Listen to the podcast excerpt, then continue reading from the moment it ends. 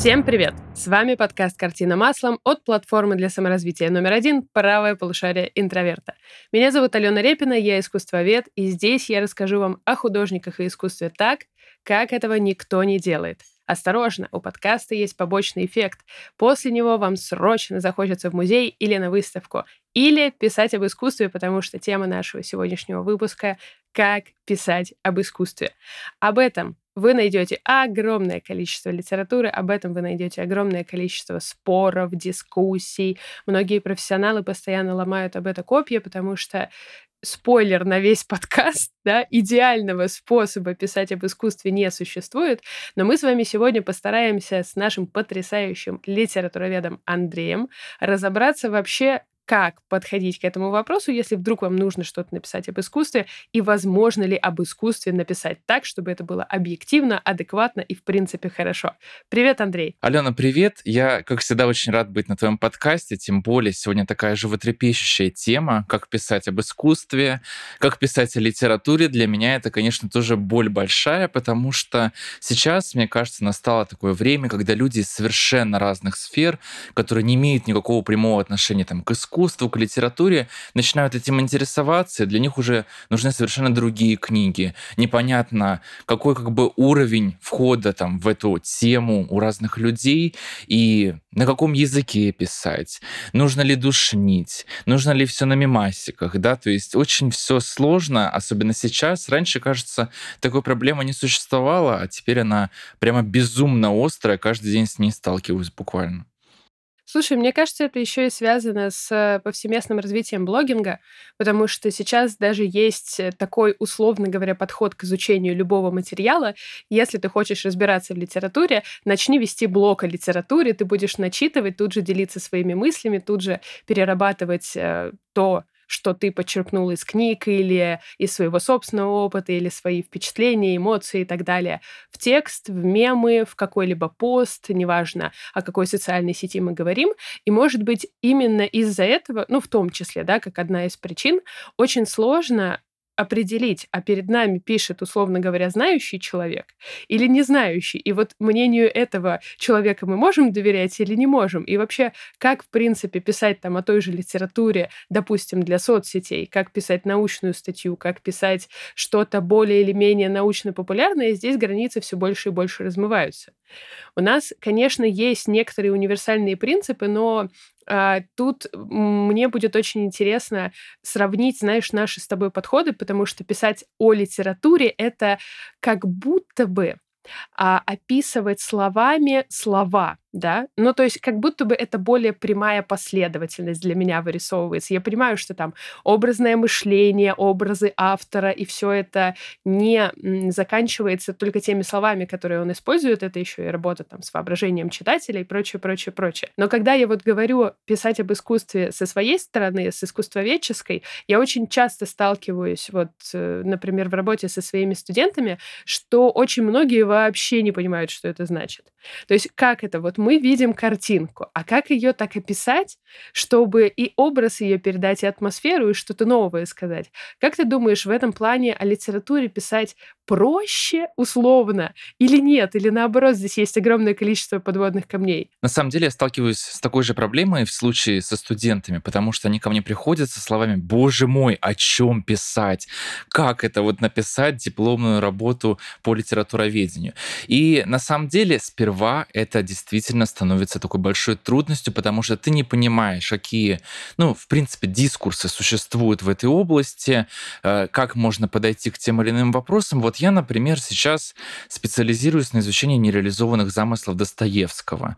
То есть я беру черновики, часто немногословные. И вокруг этих пары слов там я начинаю вытанцовывать там целую статью, целую работу и так далее. То есть можно сказать, что у меня она как бы описательная, то есть что слова о словах, но в то же время я привлекаю там биографический контекст и так далее, переписки, многое-многое другое, рабочие тетради. Даже я разбираю там каллиграфию, графику в его черновиках, то есть у меня такая интермедиальная здесь перспектива, то есть я смотрю на то, как э, там даже рисунки автора влияют на ход его художественной мысли. И здесь, э, знаешь, дело в том, чем вы именно занимаетесь. То есть, с одной стороны, можно можно заниматься такой вот сугубо историей литературы. И тогда это такое последовательное изложение с привлечением каких-то контекстов и так далее. То есть как в школьных учебниках практически. Бывает, что вы, например, находясь в рамках литературоведения, занимаетесь изучением там экфросиса, например, да, когда вы изучаете, как те же самые произведения там искусства, они фигурируют в художественном тексте. И тогда это уже совершенно другое. То есть, знаешь, мне кажется, зависит все от твоей исследовательской проблемы. И когда люди говорят писать о литературе или писать об искусстве, это то же самое, что писать о, не знаю, о жизни. Писать о жизни, о чем именно в жизни, да. То есть это очень широко, и здесь нужно определиться, во-первых, с аудиторией, во-вторых, э, с областью, я бы сказал, в широком смысле, например, вот у меня это, в принципе, Достоевский с конкретной проблемой. И нужно понять, вы пишете, например, для блога, в любой социальной сети, либо вы пишете монографию, пишете статью, и это уже совершенно другие языки, конечно. Ну и, конечно, если чем больше, ну и, конечно, чем больше сносок, тем мы, конечно, понимаем, что, скорее всего, мы имеем дело с какой-то научной статьей, потому что я не знаю, как у вас, но у нас чем больше ссылок, тем ты авторитетнее, конечно. Слушай, ну это не то, чтобы всегда является показателем авторитетности, потому что, знаешь, как даже когда я пишу э, научные статьи, а я тут, видишь, избра- избрала вообще интересный такой подход, я решила, когда как раз заканчивала бакалавриат, что мне нужно выбрать такую тему, на которую минимальное количество исследователей что-либо написало. Вот-вот, и... мне то же самое было, да-да-да. И в этом плане будет всегда проще. То есть, казалось бы, да, мы всегда рассуждаем или можем рассуждать от противного, что вот на эту тему огромное количество исследований есть, есть куча материалов, есть просто все уже исследовано, поэтому я буду писать тоже об этом же, потому что у меня будет очень много подвижек, будет очень много каких-то интересных мыслей, которые я могу у них позаимствовать, развить и так далее. Но на практике я сталкиваюсь постоянно с тем, что чем больше написано на ту или иную тему или на ту или иную проблему, чем больше раскрывается другими исследователями, тем в больших рамках ты находишься. То есть очень сложно выйти за пределы тех суждений, которые уже вынесены до тебя. И поэтому вот э, моя тема диплома «Образ Петербурга в творчестве художников, да, в живописи и в графике» — это тема, например, на которую книга выходила последний раз в 70-е годы. Одна, условно говоря, или там да. две. А, и вот в этом плане я для себя вижу очень большой простор, потому что я там прихожу на конференции, рассказываю, что я занимаюсь этой темой, а, показываю произведения. А, во-первых, этих работ никто не видел вообще, хотя вроде бы тема супер очевидная. А во-вторых, все еще очень сильно удивляются, типа, в смысле, а что можно исследовать просто городской пейзаж? Ой, как интересно, ой, как неожиданно. Вот, и я вам тоже, уважаемые слушатели, советую, если вдруг вы начинаете сейчас свою исследовательскую работу, в любой области сначала проанализируйте рынок, условно говоря. Просто есть авторы, которые, например, сразу же понимают, э, не знаю, случился у тебя такой матч, условно говоря, на втором курсе бакалавриата сразу с э, Достоевским, и ты такой, все это мое, или ты к этому как-то пришел? У меня проблема гораздо больше. У меня случился матч с Достоевским еще в старших классах. Именно из-за этого я и пошел на филфак. То есть Дело я... было в ноябре, да? Я так да. понимаю. Дело было в феврале, я помню, в 11 в 10 классе, когда мы читали «Преступление и наказание». И все. И тогда я уже пошел на филфак. То есть сразу с любовью к Достоевскому. И с первого курса и уже вот уже 6 лет я занимался Достоевским, соответственно, каждый год пишу что-то о нем. Но вот знаешь, по поводу исследованности твоей темы. Да, я согласен. У меня тоже довольно узкая тема, потому что я занимаюсь конкретным замыслом, нереализованным, о котором ну, буквально две статьи написано вообще. И они не имеют какого-то, ну, а, прямого отношения к этому замыслу. И на самом деле, если ты пишешь на тему довольно изученную, на которую написана куча литературы, то всегда потом на защите или где-то еще придет человек и скажет, а как это вы не сослались на вот этот вот источник? Да, если проблема уже прям супер исследована. И ты такой, ну, слушайте, ну я сослался на 250 других источников, а вот один еще там, ну, то же самое буквально говорит. И поэтому я тоже в бакалавриате занимался занимался как раз-таки изучением таких супер исследованных проблем, типа, не знаю, проблема второго тома романа «Братья Карамазовы» и так далее. Уже, я не знаю, сколько книг написано на все эти темы. И потом понял, что мне это немножко надоело, я не люблю еще, вот, кстати, важный поинт, я не люблю заниматься такими общими интерпретациями, да, что хотел сказать автор. У меня было пару работ на такие темы, и я понял, что это просто растекаться мыслью по древу. И мне захотелось конкретики, поэтому я начал заниматься именно черновиками Достоевского, где уже особо там не уйдешь влево-вправо, где ты должен строго следовать тому, что пишет в своих рабочих тетрадях автор и так далее. Вот, поэтому я тоже решил заниматься такой менее исследованной проблемой и прямо чувствую какую-то невероятную свободу. Конечно, сразу возлагается на тебя определенная ответственность, но тем не менее ты волен делать все, что тебе вздумается, потому что, ну, а кто тебе запретит, никто не писал на эти темы. И вот это главные такие, наверное, тейки, которые мы вынесем э, для вас, уважаемые слушатели, для начала.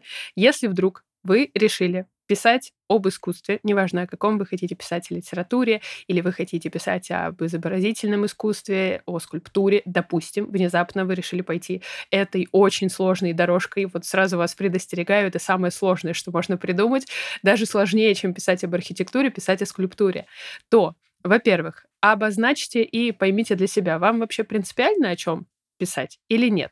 Вот если вам принципиально, как э, в случае с Андреем случилось, то тут, конечно, нужно уже более конкретно выделить определенную тему, которую вы хотите раскрывать, с которой вы хотите начать. Это не значит, что она станет э, навсегда да, темой всей вашей исследовательской карьеры, но хотя бы с чего-то нужно начать изучить вообще, о чем пишут, о чем много, о чем мало, и примерить это на себя. А если вы такой же человек, как я, вот, знаешь, у меня сложилось совершенно иначе. У меня никогда не было конкретного искусствоведческого интереса, например, там, к мир-искусникам или, например, условно говоря, к соцреализму, к искусству 20 века конкретно. То есть мне нравилось всегда все искусство, мне хотелось знать все обо всем, и поэтому я исходила из обратного. Я сначала нашла научного руководителя, который мне нравится, а потом с ней вместе вместе выбирала тему. Правильно, я точно так же делал на самом деле. То есть впервые заняться черновиками меня сподвиг мой научный руководитель. Я бы так, наверное, не дошел сам а до этого, но я озвучил ему проблему, что вот я хочу заниматься тем, что изучено не так хорошо. Вот, и мне уже подсказали. И вот это тоже хороший подход. Ну а теперь, конечно, хочется вспомнить какие-то наши неудачи, которые сопутствовали нашему сложному пути писать об искусстве. Вот можешь ли ты вспомнить что-то, что у тебя прям откровенно, сейчас вот уже ретроспективно ты смотришь, откровенно плохо получалось, когда ты начинал, э, работать с Достоевским, со своей темой вообще в статьях или, в принципе, в текстах. А вот сейчас, например, оно стало лучше. Или сейчас плохо получается другое. Да, у меня есть такой кейс. Я помню еще на бакалавриате я писал работу «Сон смешного человека» Достоевского как фантастический рассказ. То есть, ну вот и что? Это так вот звучала моя тема. Дело в том, что у этого рассказа есть авторское определение жанра — фантастический рассказ. И на самом деле это открывает для нас целый такой пласт интерпретации. У нас там и Гофман, и вот вся эта романтическая традиция. Но проблема в том, что это была настолько широкая и непонятная тема, что я отошел вообще от проблемы авторского определения жанра в какие-то дебри.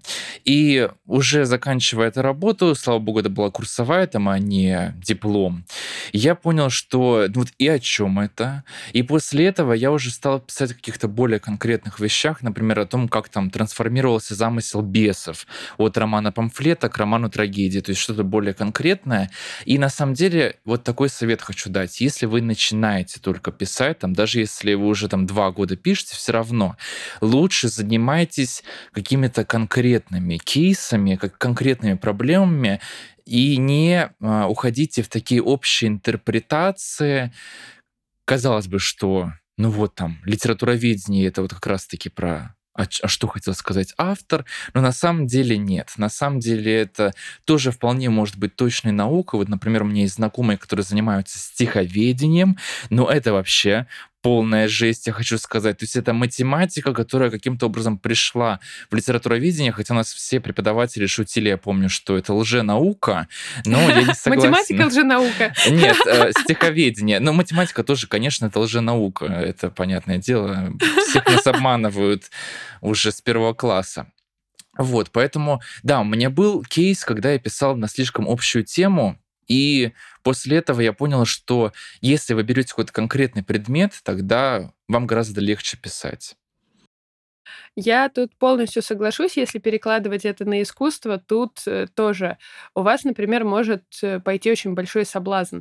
Например, вы любите Матисса, и вы такие, о, я буду писать про творчество Матисса. И вот это самое страшное, что вы можете для себя сделать, потому что писать обо всем творчестве какого-либо автора, это просто, во-первых, очень трудоемко, во-вторых, невозможно, потому что там будут разные периоды, разные темы, будет очень много факторов, которые нужно будет учитывать. А вот если вы возьмете отдельно красный цвет в творчестве Матисса, все, абсолютно точно вероятность вашего успеха очень сильно повышается. Э, поделюсь тоже таким кейсом, который у меня был с точки зрения того, что раньше мне давалось хорошо, а теперь дается плохо, и вообще как все это происходило. У меня когда, в принципе, начинала изучать искусствоведение и вот свой путь в этом, было все всегда шикарно, с художественным описанием произведения. То есть у меня всегда очень хорошо давались вот эти литературные моменты, когда нужно чуть-чуть дофантазировать, описать, подобрать прилагательные, а, создать образ, да, вот это первоначальная канва, когда ты вводишь э, своего читателя, своего текста вот в контекст происходящего, описываешь сюжет и так далее. Но у меня очень сильно сильно хромал формальный анализ. То есть мне было прям в начале очень сложно, как это разложить, а какая тут композиция, а какой тут использован цвет, а какими конкретно приемами пользовался художник, чтобы создать нам то или иное впечатление. И э, действительно, очень многие преподаватели на это обращали внимание, говорят, красиво, обалдеть, очень красиво, очень интересно, но по сути, ты расскажи что-нибудь, пожалуйста.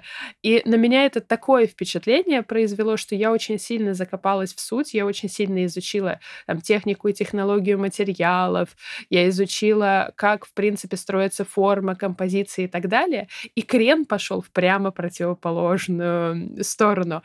То есть сейчас уже вот мы на втором курсе аспирантуры писали очерки по выставке, и сейчас уже моя научная руководитель такая, слушай, а можно, пожалуйста, немножко художественного описания добавить? То есть ты вообще атмосферу практически не раскрываешь, у тебя четко все по полочкам, по фактам, это сделано так, это сделано так, но все-таки твоя же задача передать впечатление тоже. Ты не можешь фокусироваться только на этих моментах. Я такая, блин, а как найти вот этот самый баланс? А что мне такого сделать со своим текстом, чтобы и атмосфера, и при этом конструктив в этом тоже всем присутствовал. А, у тебя удается справляться с этим балансом? Ну, как мне кажется, я тоже из одного края пропасти просто в другой, потому что у меня работа подразумевает как раз-таки и такой текстологический анализ, и анализ, когда я там уже даю себе относительную свободу там в интерпретации. Но я всегда себя останавливаю, потому что я ну, как бы переиграл вот в это, в свободной интерпретации. У меня теперь триггер однозначно возникает, поскольку вот я открываю даже какие-то, ну, не знаю, вестники разных университетов там, ну, то есть такие не очень авторитетные источники, грубо говоря, и я вижу, как студенты, там, магистранты и так далее пишут статьи на такие общие темы, и я сразу понимаю, что нет, нет, лучше я пока не буду в это скатываться, но я стараюсь тоже найти какой-то свой язык в этом отношении, бывает сложно. Но я понял, чем больше точности у меня, тем мне самому больше нравится моя работа. Это классно, что мы с тобой заговорили про интерпретацию, потому что очень хочется ее отдельно обсудить. Вот смотри, а, очень часто встречаю такое тоже суждение, что интерпретация — это ну, в принципе, страшная вещь. Э, в зависимости от того, кого мы спросим, будут разные абсолютно отзывы на это. И ко мне, например, тоже очень часто обращаются с вопросом, а вот смотрите, я нашел такую интерпретацию, такую интерпретацию, такую интерпретацию и такую интерпретацию. Кто прав? Уважаемые слушатели, да, большой-большой такой жирный спойлер на всю жизнь и на все тексты о любом искусстве, интерпретации мы найдем с вами великое множество, и никто не прав, и никто не виноват. Просто разные исследователи очень по-разному а, опираются на те или иные основополагающие там в контексте или в биографии художника, автора и так далее вещи а, принадлежат к разным школам, а, например, анализа произведения того или иного. И в зависимости от этого и еще их личной субъективной оценки происходящего, потому что когда мы говорим о гуманитарных науках, очень сложно говорить о стопроцентной а, объективности. В принципе, к ней мы стремимся, конечно, очень сильно, но а, достичь ее практически невозможно. И вот поэтому делайте, пожалуйста, скидку всегда на то, что вы читаете. Да, и знаешь, я здесь вспоминаю случай, который рассказывала писательница Татьяна Толстая. Она на одной из своих встреч вспомнила, как читала статью о своем рассказе «На золотом крыльце сидели».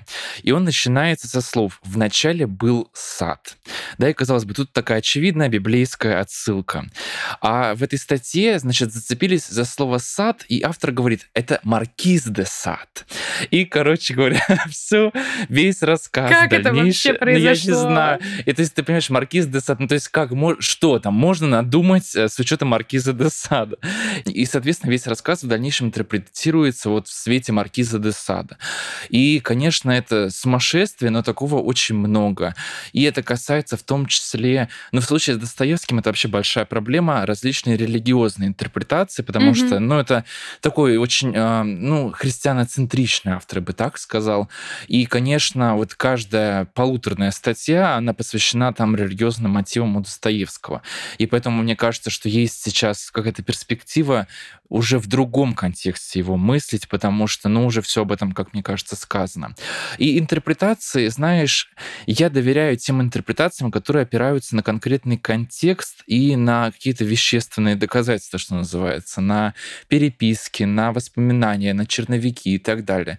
Потому что все равно, согласись, нам всем нужна хотя бы какая-то интерпретация в душе. Ну, хотя бы как-то, да. Хочется же это как-то разложить и, в принципе, привнести что-то свое, а не просто описать, условно говоря, а, какой-то абстрактный контекст и все. Потому что вот эта интерпретация является результатом твоей работы, твоих выводов и так далее. Но в нее тоже не э, стоит слишком заигрываться. Я тебе приведу контрпример, такой примерно такой же, как с Толстой ты привел.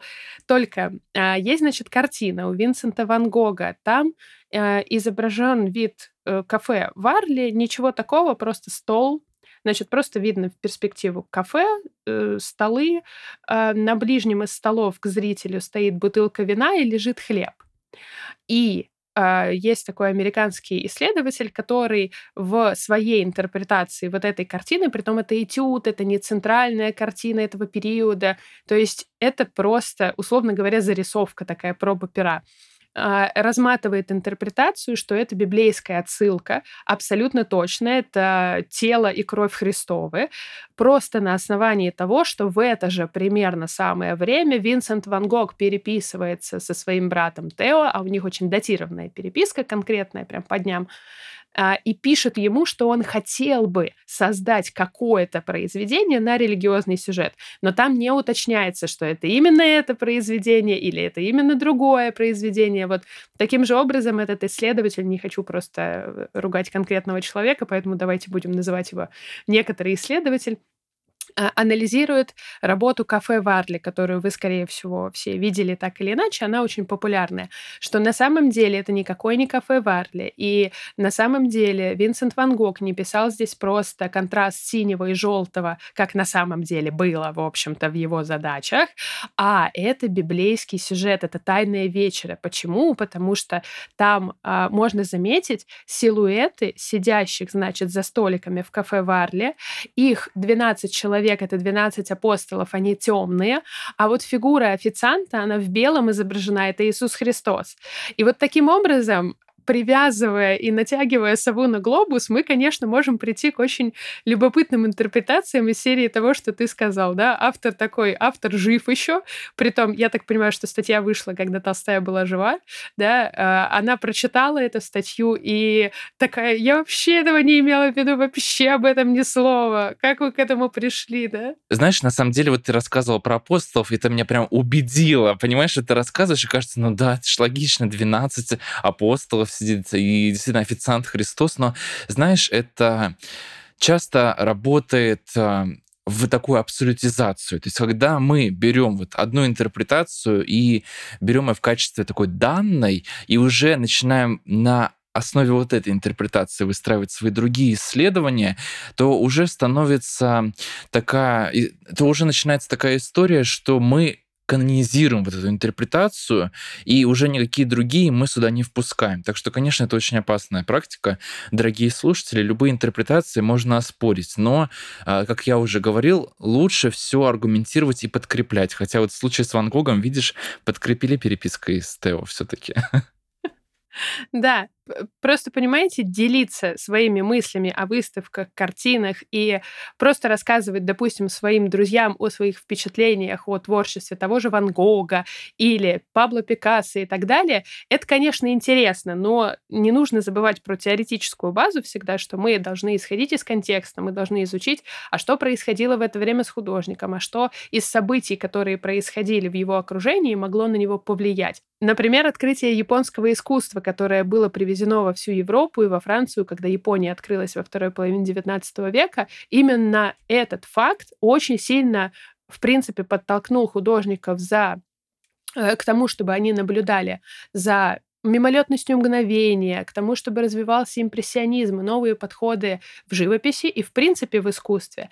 Поэтому если вам пока что сложно говорить и писать об искусстве, и вы чувствуете себя виноватыми, что не знаете разницу между романтизмом, реализмом, экспрессионизмом и импрессионизмом, то обязательно посмотрите мое саммари «Все измы живописи за 24 часа». Там я рассказываю не с помощью интерпретаций разного-разного пошива, а именно даю обязательную базу, которую вы можете потом использовать при своих походах на выставки, в музеи или при ведении своего блога, когда будете делиться своими знаниями об искусстве со своими подписчиками. Я рассказываю, чем направления отличаются друг от друга, откуда они появились, и даю подсказки, как можно их легко узнать. Это и другие видео саммари можно послушать на нашей платформе и в нашем приложении и на сайте.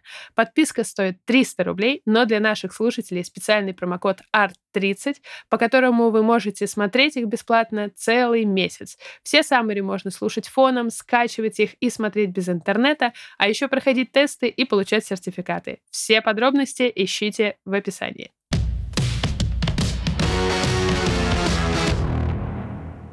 Интерпретации — это, конечно, классно. И здесь мы всегда сталкиваемся с огромным количеством сложностей. Но если мы попытаемся вывести конкретные советы и конкретные тезисы, на что опираться вот вам, нам, вообще всем нам а, в том, как мы будем писать об искусстве, я хочу закинуть несколько тезисов. Опираться я буду в этом плане на потрясающую книгу, которую вам горячо всем рекомендую. Она подойдет, мне кажется, не только, собственно, искусствоведам, хотя тут фокус идет именно на арт-критиков, кураторов и искусствоведов, но и, в принципе, всем тем, кто искусством интересуется.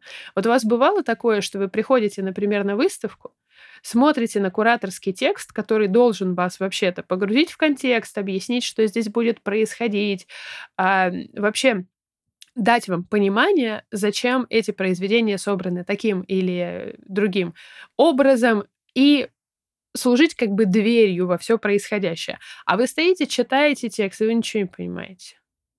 Потому что там используется огромное количество трансверсальных, инволюционных, э, компульсивно, обсессивно, внутренне подсознательно каких-либо еще очень сложных слов, что там э, совершенно непонятно, где предложение начинается и где оно заканчивается. Вот смотрите, первый совет, который соответственно, дам вам от лица гильды Уильямс и абсолютно с ним согласна, никогда не перегружайте текст слишком сложными словами.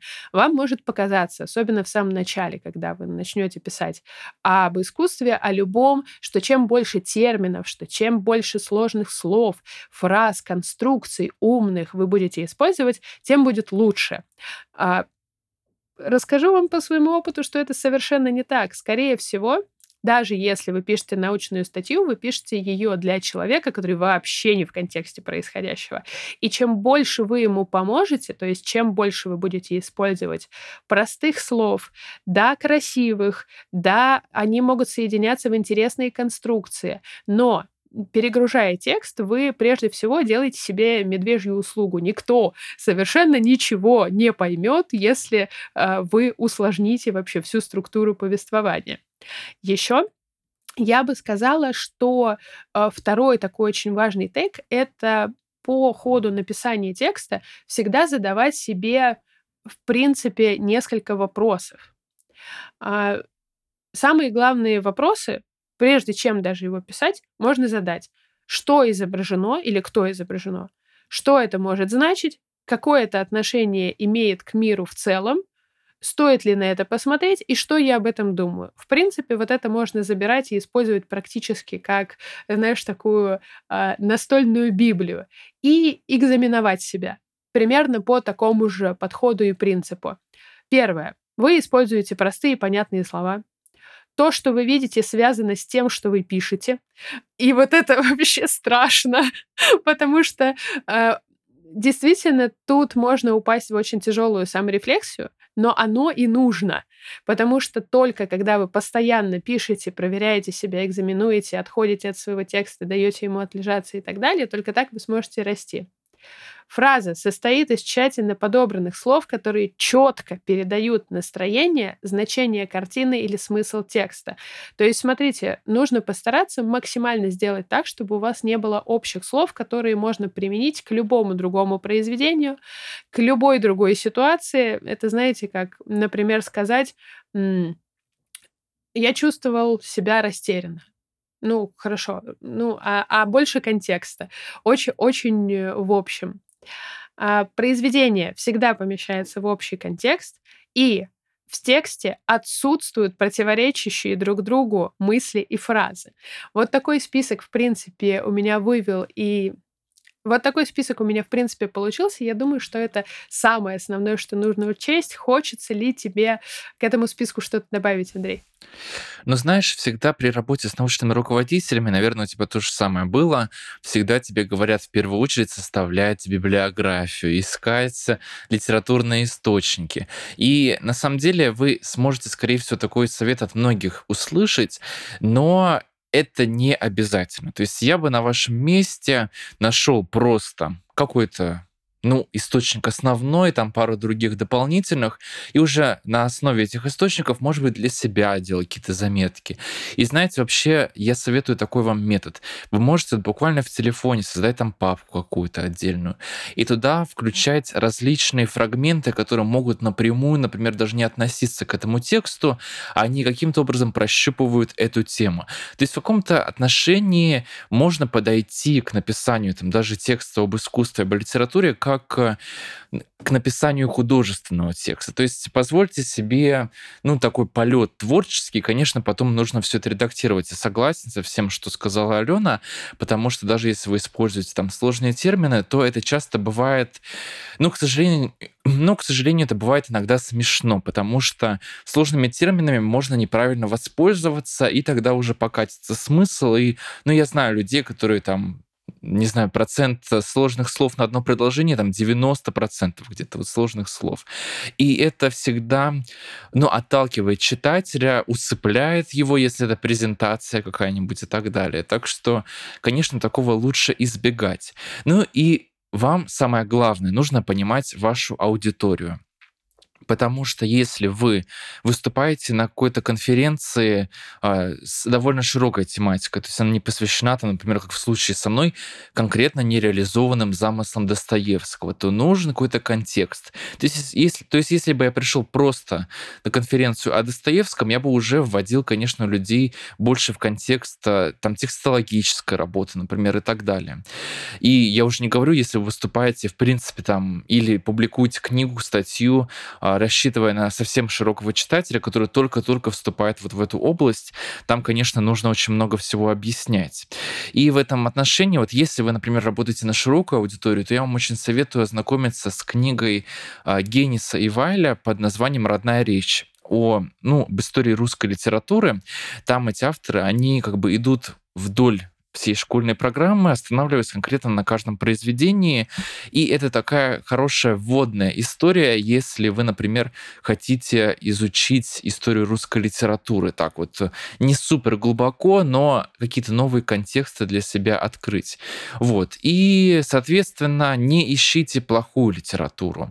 Как я уже сказал, вот есть вестники разных университетов.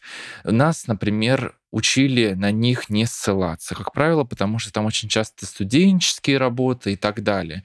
Лучше смотрите какие-то авторитетные издания, там, не знаю, вот в области литературы русской, по крайней мере, это вот новое литературное обозрение, там и многие другие журналы, которые уже имеют такой вес, и там, конечно, а, ерунды не напишут, это точно. Слушай, вот тут хороший вопрос. Это такое на обсуждение, э, правда ли, что в каждом авторитетном издании точно ерунды не напишут, Ну да? ладно, ладно, это я лукавлю, конечно, но, но 90% там хотя бы есть какой-то отбор. Начнем с этого. Это безусловно, да, это безусловно. Тут согласна, просто иногда мы можем очень сильно все не совпадать по своим взглядам на искусство, на текст, на то, как интерпретировать, и иногда я могу найти, допустим, статью какого-нибудь очень именитого исследователя, искусствоведа, прочитать и поразиться просто как так вышло, как так вышло, что это опубликовано, можно, пожалуйста, где-то оставить отзыв на эту потрясающую ситуацию. А обычно, конечно, этого сделать невозможно. Но давай чуть-чуть отойдем от э, научного текста, потому что, конечно, не все наши слушатели хотят писать что-то в плане развития своей научной карьеры. А вот если мы пишем научно-популярный текст, мы с тобой уже вывели научно-популярный текст, в принципе, он же идет у нас в соцсети, если мы хотим, он же идет у нас, допустим, вы пишете на своем сайте, допустим, или вам приходит заказ на написание текста. Вот чтобы в нем такое замечательное учесть, чтобы точно не прогадать. Понятное дело, что мы тут не разбираем конкретные тексты, но какие ты бы мог дать советы? Ну вот как раз-таки в этой книге, которую упомянул «Родная речь», там очень хорошо как бы устанавливается контакт с читателем. Это тоже важно. То есть там говорится, например, о школьной программе, от которой там все мы страдали в свое время. Игорь Сухих, кстати, тоже вот прибегает к такому же приему. То есть вам нужно установить контакт со своим читателем, сказать ему, что вы понимаете его боль, да, ту или иную. И, соответственно, после этого вы начинаете уже анализ. Но знаете что? Я бы не стал скатываться здесь в пересказ такой прям подробный, потому что это ну, с этим можно ознакомиться в других местах, условно говоря, если вы в случае с литературным произведением начинаете пересказывать его, это не так уж и нужно. Вот. И, соответственно, вам не нужно прямо сильно душнить, то есть не нужно ссылаться на каких-то малоизвестных авторов. Если вы, например, хотите ввести какую-то фигуру в ваш рассказ, там, например, какого-то важного исследователя, то вы можете что-то коротко о нем рассказать и так далее. То есть если там простой читатель увидит э, какую-то цитату с э, внутритекстовой такой библиографической сноской, то его, конечно, это смутит, потому что он просто не привык, например, к такого рода текстам. А если это, например, вообще пост, то вам нужно понимать, что в социальных сетях э, люди читают, ну, люди не любят вот эти много букв, большие такие полотна текста, потому что, ну, я лично сам не читаю, хотя, казалось бы, я литературовед, я не люблю читать большие посты. Ну, то есть я сажусь когда в телефон, я все-таки привык знакомиться с текстом короткого формата. Так что это учитывайте. То есть э, даже люди, там, которые, казалось бы, привыкли к большим текстам, им, тру им трудно читать э, такие объемные массивы в социальных сетях. Если вы пишете там, например, для ну ладно, это уже не буду. Все, вот в социальных сетях все режу здесь. Угу. Смотрите, какие еще вопросы для самопроверки вы можете себе задать, когда вы начинаете писать. Во-первых, э, прежде чем пройтись по этим вопросам, хочу очень четко вам такую мысль закинуть. Чем больше вы пишете, тем лучше вы пишете. Если вы будете откладывать написание каждого поста или, допустим, той же статьи, вообще всего чего угодно в долгий ящик и постоянно успокаивать себя тем, что, ну нет, мне нужно еще одну книжечку прочитать, но нет, вот сейчас я не готов, не готова, но вот сейчас вот я еще немножко подумаю, еще мне нужно доформулировать, еще полностью у меня в голове текст не сложился, вы никогда, скорее всего, не приступите ни к тексту, не напишите вообще ничего. Не ждите, во-первых, пожалуйста, чтобы у вас сложился текст в голове, он у вас появится только тогда, когда вы начнете непосредственно его писать. И в процессе написания, вот э, у меня тоже такое бывало, у тебя, наверное, тоже такое случалось, возможно, что носишь текст в голове. Думаешь, о, там будет А, Б, С, из этой мысли я перейду в эту, из этой в эту, и перекладываешь дедлайн выполнения этой работы все дальше и дальше и дальше. А потом садишься накануне писать и понимаешь, что текст вообще должен быть не об этом, он вообще должен быть построен иначе, и все нужно очень экстренно, очень быстро переделывать. Поэтому, уважаемые слушатели, учитесь на наших ошибках, не откладывайте все на последний момент. Я понимаю, что это, в принципе, совет в пустоту, потому что, знаете, как мы все привыкли по студенчеству, по школьным дедлайнам тоже вот накануне сесть и что-то быстренько написать. Но если вы действительно занимаетесь работой, которой горите и э, которой вам хочется делиться, просто заставляйте себя писать постоянно. Какие вопросы следует задать себе для самопроверки? Не вижу ли я в произведении того, чего в нем нет? И перечитывая свой текст, очень постарайтесь проэкзаменовать его именно вот таким образом, как будто бы вы сторонний читатель, в принципе. Не нужно занимать слишком критическую позицию, это, конечно, тоже к добру не приведет, но постараться абстрагироваться от того, что это написали вы. В этом может помочь время. Например, вы написали текст, подождали недельку, он отлежался, вы к нему вернулись, и, скорее всего, вы посмотрите на него глазами так, а кто это написал вообще? Это, ж, это что? А что имелось в виду? И вот когда у вас возникают эти вопросы, это самое лучшее и самое ценное, что вы можете взять как свою точку роста. А, второй вопрос. Не усложняю ли я терминами текст, потому что не совсем понимаю, о чем я вообще пишу, и пытаюсь это замаскировать. Вопрос грубый, но очень честный. Вот опять же, возвращаясь к этим сложным терминам из серии постструктурализм э, в максималистской идеологии феминистического дискурса и что-то в этом роде. Не стараетесь ли вы просто замаскировать это словами другого человека, допустим, или какой-либо формой, которая освободит вас от необходимости объяснять, что вы имеете в виду? И э, самый главный вопрос, наверное, где граница в моем тексте между объективным и субъективным? Вот можем ли мы тут провести какую-то грань? Можем ли мы какие-то советы дать слушателям? Как ты думаешь? Нет. Но если серьезно, то субъективно и объективно я вообще начинаю сомневаться в этих категориях, потому что мне кажется, что все исключительно субъективно. Но смотрите, что вы можете сделать. Вот лично в свое время я уже рассказывал много раз эту историю, что мне не хватало этой объективности, и если вам ее тоже не хватает, то просто ссылайтесь на конкретные источники, именно источники. То есть, например, в моем случае это рукописи Достоевского, его переписка, его воспоминания и так далее, его тексты непосредственно непосредственно, а не работы, посвященные ему. И если вы, например, следуете искусству, то для вас таким источником могут стать переписки, опять же, или воспоминания о художниках, да, то есть какие-то биографические факты из их жизни. Поскольку, ссылаясь на них, вы будете чувствовать, конечно, какую-то уверенность, а, даже если вы занимаетесь интерпретацией. Поэтому не бойтесь э, субъективщины такой, поскольку всегда она есть, даже в работах серьезных исследователей. Я знаю несколько очень серьезных исследователей, которые построили себя вообще как авторов на исключительной субъективщине, потому что это тоже очень интересно читать. Например, если я а, изучаю какую-то абсурдную, ну супер идиотскую, ну, ладно, ну супер дурацкую какую-то интерпретацию того или иного текста, это мне становится даже интересно, да, то есть казалось бы, что это супер субъективно, но это настолько плохо, что даже очень хорошо.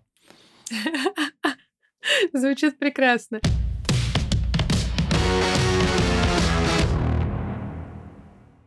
И мы очень много сейчас говорили как раз э, о том, а, что такое плохой текст, да, каких вещей нужно избегать, но мы не привели пример. Давай я зачитаю какой-нибудь пример очень плохого описания, буквально коротенького. Э, в моем контексте это произведение искусства, чтобы у вас все, у всех, кто слушает этот подкаст, сложилось впечатление вот так не надо. А как надо, это уже ваш субъективный подход, потому что, да, тут критерии весьма размытые. Пример плохого описания. Это наш ответ на вопиющее неравенство в критическом дискурсе, состоящее в необоснованной трактовке форме в качестве элемента, подчиненного содержанию, и в представлении референциально-эконологического подхода в качестве главного средства понимания современного искусства Ближнего Востока. В чем главная проблема этого описания, да? кроме того, что мы уже обозначили, что это перегруз, это сложное длинное предложение, оно звучит красиво, но самое главное, наверное, вот кроме того, что мы обсудили, ничего не понятно. Я бы сказал, что оно и не очень-то и красиво звучит, просто потому что тут э, видно, что автор один термин на другой просто наслаивает, и, конечно, это, ну, просто меня э, сбивает с толку, и я понимаю, что предложение, вот если мы обнажаем все эти термины, предложение, оно по большей части ни о чем оно очень общее, и можно было бы его сформулировать как для детского сада буквально, да, то есть очень в простых словах, формулировках. Согласна, тут очень сильно нужно ориентироваться на вашего читателя. Смотрите, люди очень не любят чувствовать себя глупыми, недостаточно образованными или такими, что они как будто бы не знают базовых вещей, прописных истин, которые все знают. Поэтому а, в особенности, если вы пишете э, в соцсетях на широкую аудиторию, или научно-популярную литературу, статью и так далее, ориентируйтесь на то, чтобы просто было понятно, что вы имеете в виду. И на то, чтобы человек не чувствовал себя, э, знаете, таким как будто бы грязью его облили, что он некомпетентный, не молодец, и он не понял, потому что с ним что-то не так, и у него недостаточно опыта или же знаний. Вот это, наверное, такой тоже очень э, важный момент. Слушай, а есть ли у тебя примеры исследователей, может быть, ты можешь поделиться, на кого лично ты ориентируешься вот при своем написании текстов, которых ты можешь рекомендовать, условно говоря, плюс-минус как эталонные или твои лично субъективно эталонные? Но есть такие, но это, конечно, очень узкие исследователи, например, Наталья Александровна Тарасова, да, с которой я очень много взаимодействую в своей работе, она занимается текстологией Достоевского, то есть вы представляете, это человек, который сейчас занимается изданием нового полного собрания сочинений Достоевского, и она буквально берет рукопись Достоевского и по его почерку восстанавливает весь текст. То есть, но я не знаю, она мне признавала, что она разбирается в почерке Достоевского теперь лучше, чем в своем. И на самом деле, да, ее работы, они, а, и вы можете, кстати, их найти в интернете с большой легкостью, они балансирует между доступностью и а, научной обоснованностью. Поэтому она, конечно, публикуется в основном в академических различных изданиях, в научных журналах, то есть это не рассчитано на широкую аудиторию, но, тем не менее, мне кажется, там очень такой свежий, понятный язык. С другой стороны, я могу вам посоветовать э, работы, ну, Татьяны Касаткиной с небольшим дисклеймером. Дело в том, что Татьяна Касаткина, она занимается довольно свободной, с одной стороны, интерпретацией, такой богословской Достоевского. Это очень интересно читать, это потрясающе увлекательно, а при этом довольно доступно. Вы можете и лекцию найти, не только тексты.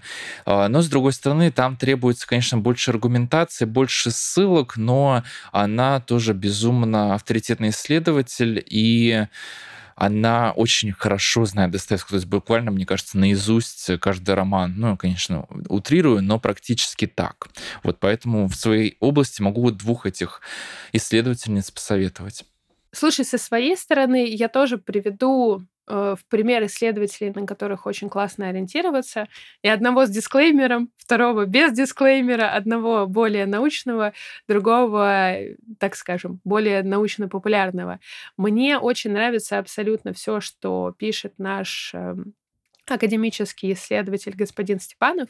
Он в основном специализируется на искусстве эпохи Возрождения, но читать его, соответственно, книгу, например, по искусству Возрождения, это просто одно удовольствие. Вот там как раз идет то, о чем ты говоришь, это совмещение невероятной академической базы, теоретической базы, которая есть у человека, с тем, что он излагает свои мысли доступным языком. То есть вот если у вас э, есть клише в голове, что все ученые, все заслуженные исследователи пишут очень наукообразными, сложными формулировками и используют невероятное количество терминов, то я спешу это развеять. Наоборот, даже в научной среде тоже есть такой момент, что если человек пишет понятными речевыми оборотами и э, грамотно излагает свои мысли, то он и вызывает больше уважения, пусть даже где-то он может, э, допустим, излишнюю субъективщину интегрировать или, допустим, где-то излишне упрощать, это будут больше прощать, чем если он перегрузит, например, э, свои тексты. Также порекомендую вам книги Сергея Михайловича Даниэля, если вы хотите разбираться в том, как э, анализировать в принципе искусство. У него очень много текстов тоже и по Италии, и по Возрождению, и очень много текстов общего характера из серии «Как в принципе видеть искусство, как его анализировать». Там язык будет гораздо сложнее, но он все равно остается при этом очень сильно понятным. И если мы берем кого-то в качестве плюс-минус ориентира из научно-популярного популярного такого, даже, может быть, иногда очень популистского подхода, то это, конечно, Софья Богдасарова. Потрясающий арт-журналист, э, которая пишет для Art Newspaper и ведет свой собственный канал в Телеграме. И начинала она еще на э, Live Journal и там тоже продолжает тексты публиковать, человек берет очень узкие темы в искусстве, но каждый раз она разворачивает их настолько интересно. То есть вот у нее можно поучиться именно стратегиям, подсмотреть некоторые приемы, как превратить ваше очень узкое исследование на тему, которая интересна только вам, э, в то, что будут читать как увлекательный рассказ, по сути. Поэтому, вооружаясь всеми этими авторами, наблюдая за их текстами, изучая книги, которые мы вам порекомендовали, я надеюсь, что вы постигнете дзен и возьмете себя в руки и тоже начнете писать об искусстве. Дорогие слушатели, да, хочу от себя напомнить вам, что все равно нужно с чего-то начинать. И важно то, что говорила Алена, нужно очень много писать. То есть, казалось бы, что сложно выделить время там, в занятой повседневности, чтобы, наконец, заняться каким-то текстом. Но достаточно даже получаса. Полчаса вы сможете, мне кажется, найти 15 минут можно найти. Можно писать, пока вы едете в транспорте. И это не значит, что ваш текст будет э, каким-то поверхностным. Э, не нужно бояться вообще ошибок, потому что ошибки в любом случае будут, и это абсолютно нормально. То есть, когда я перечитываю свои работы шестилетней давности, я просто не могу на это смотреть. И на самом деле в них нет ничего плохого. Просто я там, например, вырос как исследователь и так далее. И если вы там перечитываете свои какие-то старые тексты, испытываете похожие чувства, то это абсолютно нормально, но это не значит, что ранние ваши тексты — это плохие тексты. Нет. Они просто смотрят на те или иные проблемы под другим углом. Так что не бойтесь ничего, а, кайфуйте, жизнь одна. А, а. Каждый подкаст должен заканчиваться именно этими фразами мне кажется. Да, поэтому просто я вам желаю большой удачи, и нужно продолжать писать, И я вам советую найти человека, с которым вы можете советоваться. Я вам, я вам рекомендую найти человека, с которым вы можете советоваться, найти своего сенсея, поскольку научный руководитель во время там, учебы в университете, например, не просто так дается. Он часто с вами остается там, на всю жизнь практически. Вы там в каких-то дружеских связях, да, потом, поскольку вы занимаетесь какими-то общими вещами, и научный руководитель, он всегда подскажет направление, он укажет на ошибки, так что э, лучше найти человека, с которым можно как-то советоваться по поводу того, что вы сейчас пишете. А если вы допустим, находитесь вне академической среды, вы все равно можете найти среди своих друзей доверенного человека, в котором вы будете уверены, что он объективно оценит ваш текст. Всегда очень важен на первых порах взгляд со стороны, поэтому я бы рекомендовала построить тут подход примерно таким образом. Договоритесь с своим другом, что он будет давать вам конструктивную, приятную, аккуратную, но критику на все тексты, которые вы пишете. Хорошо, если вдруг у вас затесался, конечно, в друзьях какой-нибудь редактор или копирайтер, но если вдруг такого не случилось, то вы просто можете найти человека, которому вы доверяете, и будете показывать ему тексты, и он будет просто их субъективно оценивать с точки зрения «здесь я понял», «здесь я не понял», «здесь как-то очень странно», «здесь мне показалось, что это накручивание совы на глобус». Уже этого будет на первых порах достаточно, а дальше вы можете например, заручиться поддержкой какого-либо специалиста, познакомившись с ним. А если вы чувствуете, что готовы уже сейчас отправлять свои тексты в журнал об искусстве или начать вести блог, делиться своими знаниями, вообще тяга у вас к этому есть, то зову вас на профессиональный курс «Искусствовед». Мы выдаем диплом гособразца, а еще не бросаем выпускников и помогаем им найти себя. У меня есть для вас специальный промокод ProArt, по которому можно получить скидку в 50% на приобретение курса. Вы получите на курсе необходимую теоретическую базу, которая поможет вам писать об искусстве, если вы всегда этого хотели развиваться в этой сфере. Но и еще огромное количество практики, потому что мы выполняем практические задания, шлифуем свой стиль, образность, в принципе, подход к анализу произведений искусства. И общаемся постоянно в чате, находимся на связи. То есть тут комьюнити со всего мира будущих искусствоведов вам обеспечено. Все подробности ищите в описании. Надеюсь, этот подкаст натолкнул вас на важные мысли, которые помогут вам начать писать об искусстве, особенно если вы всегда этого хотели. Спасибо большое, Андрей, что мы сегодня с тобой обсудили эту важную тему. Я надеюсь, что мы поделились своими болями, и это было полезно всем нашим слушателям. Поэтому всем до новых встреч и пока-пока. Всем пока.